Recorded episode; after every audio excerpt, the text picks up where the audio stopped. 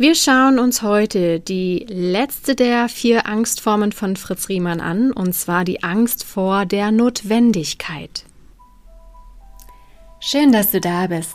Mein Name ist Hanna Christina Pantke und ich zeige dir in diesem Podcast die Gefährlichkeit des so unsichtbaren und nicht greifbaren seelischen Missbrauch. Aber noch viel wichtiger, ich zeige dir Schritte daraus und wie du dir ein glückliches und harmonisches Leben erschaffen kannst. Lass uns loslegen. Dein Podcast für dein Seelenheil.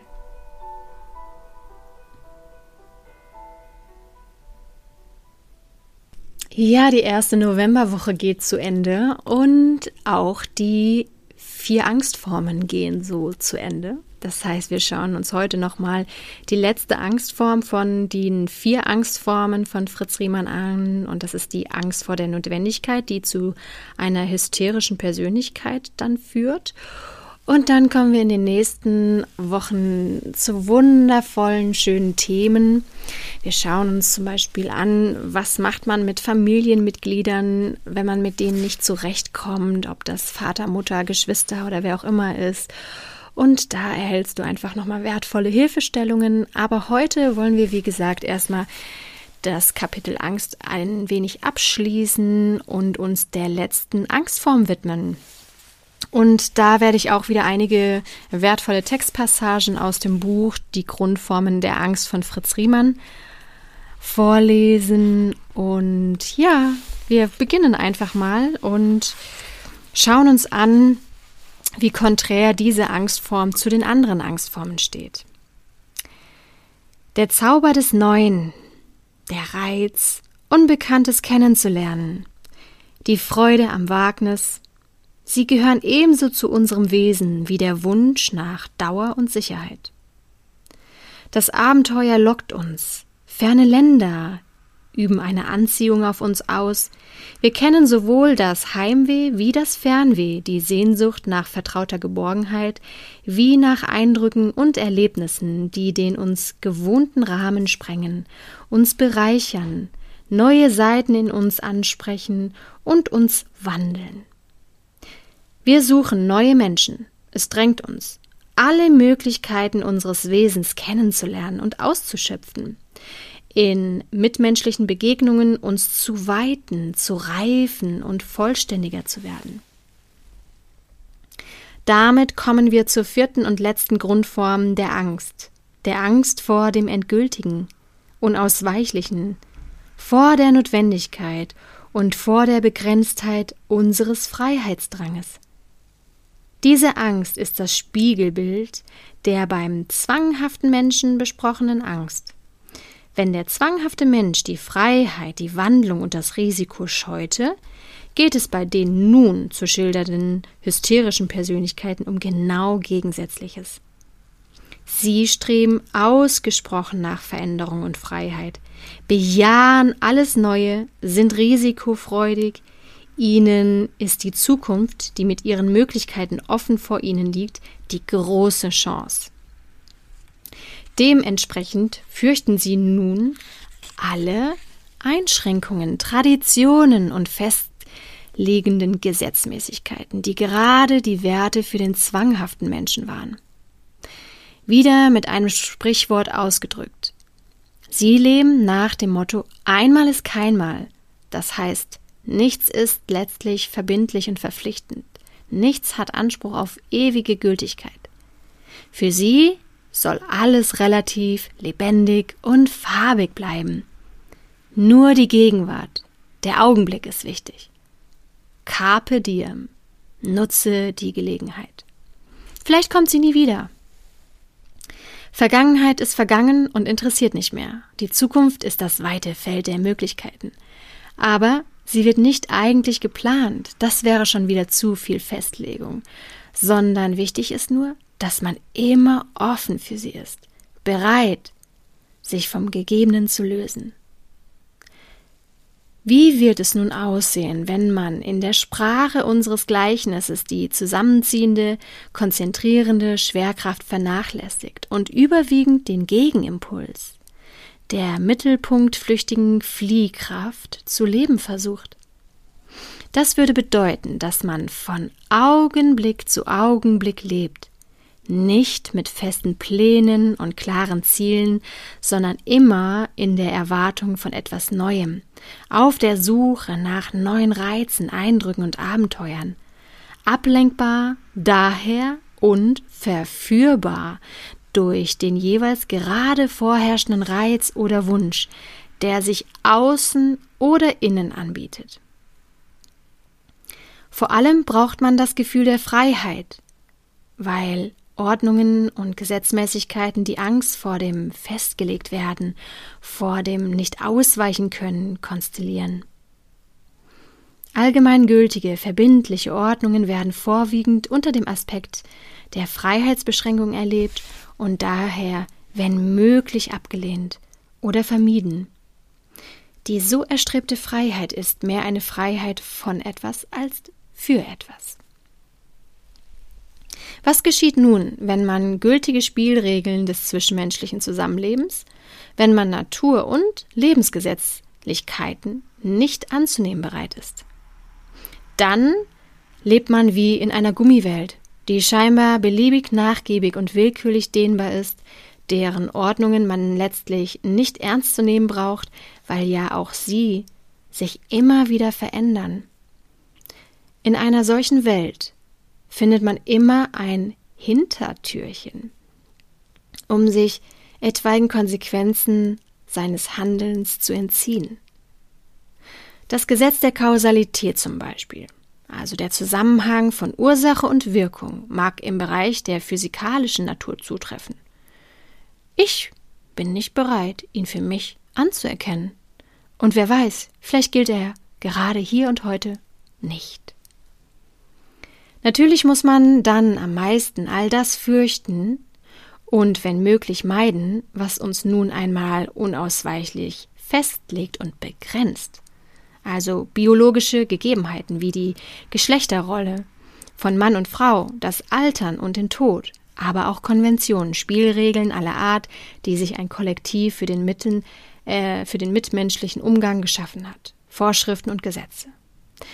Wenn wir all das zusammenfassen, man fürchtet am meisten die uns unvermeidlich begrenzenden Seiten des Lebens und der Welt, die wir als die Wirklichkeit, die Realität zu bezeichnen pflegen.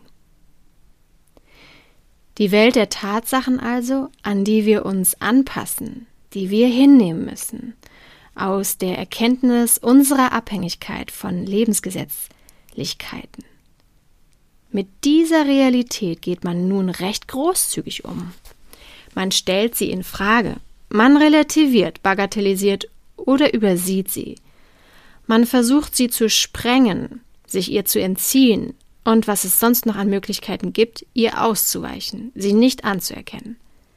Damit erlangt man eine Scheinfreiheit, die mit der Zeit immer gefährlicher zu werden pflegt, weil man so in einer unwirklichen, illusionären Welt lebt, in der es nur Fantasie, Möglichkeiten und Wünsche gibt. Keine begrenzenden Realitäten. So lebt man mehr und mehr in einer Pseudorealität, in einer unwillkürlichen, äh, nee, in einer unwirklichen Wirklichkeit. Aber je mehr man sich von der Realität entfernt, umso mehr bezahlt man seine Scheinfreiheit damit, dass man sich in der wirklichen Wirklichkeit nicht auskennt, mit ihr nicht umgehen kann. Das führt dann dazu, dass die Versuche, sich doch mit ihr einzulassen, zu wenig gekonnt sind und daher enttäuschend verlaufen. Woraufhin man sich noch mehr in seine Wunschwelt zurückzieht und die Kluft zwischen Wunschwelt und Wirklichkeit immer größer wird. Der Teufelskreis bei Menschen mit hysterischer Struktur. Genau, und dann geht es noch ein bisschen weiter, dass diese Menschen sich dann halt auch durch zum Beispiel Vogel-Strauß-Politik, ne, durch dieses Vogel-Strauß, also Sand in den Kopf stecken, entziehen, ne? Oder halt auch so diese, dieses Motto entwickeln, nach mir die Sinnflut, ist mir doch egal, was morgen ist, ne? Also sehr, sehr gefährlich. Dann wird auch noch so ein Beispiel gebracht, dass eine Schülerin von zwölf Jahren ähm, ja bei so einer ähm, Tätigkeit, bei so einer Sammelaktion mitmacht und da halt Geld einsammelt, dann dieses Geld aber sozusagen veruntreut und sich Süßigkeiten kauft, weil sie eben ne, eine Sofortbefriedigung äh, verlangt und eben das nicht aushalten kann, also einen ganz, ganz kurzen Spannungsbogen nur hat, also sofort jetzt dann dieses Geld umwandeln will in Spaß, in Süßigkeiten, in Lustbefriedigung und ähm, hinterher dann halt immer mehr in ja, Nöte kommt, weil dann das Geld fehlt, sie das der Lehrerin ja eigentlich zurückgeben müsste und dann sich das noch von der Nachbarin leiht und das dann irgendwann auffliegt, weil es der nicht zurückgibt und es ja so ein riesen Rattenschwanz ähm, halt annimmt, weil sie halt auch da eben auf Zeitgewinnung spielt und auf Versprechungen und so weiter und so fort und dann halt auch ja so in Lügen reingerät oder in Notlügen reingerät. Ne? Wichtig ist einfach, dass man hier so dieses Charakteristikum kennenlernt. Ne? Jeder Impuls, jeder Wunsch muss möglichst sofort befriedigt werden, weil Warten unerträglich ist. Darin liegt ihre große Verführbarkeit. Sie können Versuchungen schwer widerstehen. Da wird schon klar, dass es auf der einen Seite da natürlich sehr gefährlich ist, weil sie dann auf solche Menschen auf Narzissten sehr gut reinfallen, ne, auf dieses Lovebombing, weil sie denken, oh ja, mein Ritter, meine Ritterin, ne, meine Königin, mein König stehen da jetzt und ich will sofort die große Liebe und gar nicht erstmal prüfen, wer ist denn der andere vom Charakter her, stimmen Worte und Taten überein, ich will den erstmal langsam kennenlernen und bevor ich mein Herz öffne und jemanden in mein Herz und in meine Seele und in meinen intimsten Bereich reinlasse, prüfe ich den erstmal unglaublich lange das kriegen diese Menschen mit dieser vierten Angstform überhaupt nicht hin. Ne? Die wollen sofort leben, immer hier und jetzt und alles bekommen. Und auf der anderen Seite spricht es aber auch so ein Stück weit für diese narzisstischen Persönlichkeiten, ne? die da auch immer sofort an den anderen haben wollen, sofort umwerben wollen, sofort mit Lovebombing, ähm, ja, äh, tausend Prozent geben, um dem anderen halt äh, zum Umgarnen wir kommen auch gleich ähm, noch zu dem Kapitel der hysterische Mensch und die Liebe. Vorher will ich einfach noch mal ein paar wichtige Passagen ähm, noch vorlesen. Ja. Auf der einen Seite halt das, was ich gerade schon gesagt habe. Ne, sie haben eine unglaubliche Wunschbesessenheit mit dem Drang zur Sofortbefriedigung, die im Augenblick an nichts anderes denken lässt und die irreale Einstellung im Missachten der Konsequenzen des eigenen Tuns. Also die haben Schwierigkeit, die Konsequenzen dann von ihrem eigenen Handeln zu überblicken. Das wirkt sich auch auf ihr Zeitmanagement aus. Also Pünktlichkeit, Zeitplanung und Zeiteinteilung sind ihnen lästig und äh, empfinden sie auch als pedantisch. Und das ist natürlich meistens dann auf Kosten von anderen. Ne? Ja, und dann gibt es noch verschiedene andere Beispiele mit also sie haben so diese typische Illusion von ewiger Jugend, Ethik und Moral wird nicht ernst genommen und die Logik auch nicht. Und ja, also da sind noch einige interessante Passagen, aber die überspringen wir jetzt. Und was man halt dann so herauslesen kann aus dieser Persönlichkeit ist, dass sie halt ein Leben führen ohne Vergangenheit ne? und einen sehr großen Mangel an Kontinuität aufweisen. Sie sind eher so Chamäleonartig, passen sich jeder Situation an und auch bilden nicht so wirklich einen Charakter, ne? sind nicht so wirklich charakterstark oder kantig, weil sie ja permanent wie so ein Chamäleon oder wie so ein Fähnchen im Winde heute so, morgen anders und dadurch sehr unberechenbar und schwer fassbar sind. Und genau, das führt manchmal auch zu Unaufrichtigkeit und auch zur Flucht in die Krankheit, um wieder Zeit zu schinden. So, kommen wir mal noch abschließend eben zur hysterischen Person und der Liebe. Der hysterische Mensch liebt die Liebe. Er liebt sie wie alles, was ihn in seinem Selbstwertgefühl zu steigern vermag. Den Rausch, die Ekstase, die Leidenschaft. Er steigert sich gern in Höhepunkte des Erlebens. In seinen Liebesbeziehungen ist der Mensch mit hysterischen Wesenszügen daher intensiv, leidenschaftlich und fordernd. Er sucht vor allem die Bestätigung seiner selbst. Er möchte sich an seiner Liebe und an der des Partners berauschen. Er erwartet davon Höhepunkte des Lebens. Er versteht es, eine erotische Atmosphäre zu schaffen und kann auf vielerlei Weise bezaubern, ist oft ein Meister der Erotik. Er versteht auf diesem Instrument zu spielen, vom Flirt über die Koketterie bis zur Verführung beherrscht er alle Nuancen. Er versteht es meisterhaft, dem Partner das Gefühl der eigenen Liebenswürdigkeit zu geben, was viel zu seinem Charme und seinem Sexappeal, beiträgt. Er besitzt große Suggestivkräfte, denen man sich schwer entziehen kann. Das Bewusstsein seiner Vorzüge und Reize wird so überzeugend dargelegt, dass man sie ihm glauben muss. In der Liebe setzt er die früher erwähnte starke Wunschkraft besonders ein. Er ist der Mensch des Veni Vidi Vici, also ich kam, sah und siegte und erobert die Festung im Sturm, nicht in langer Belagerung.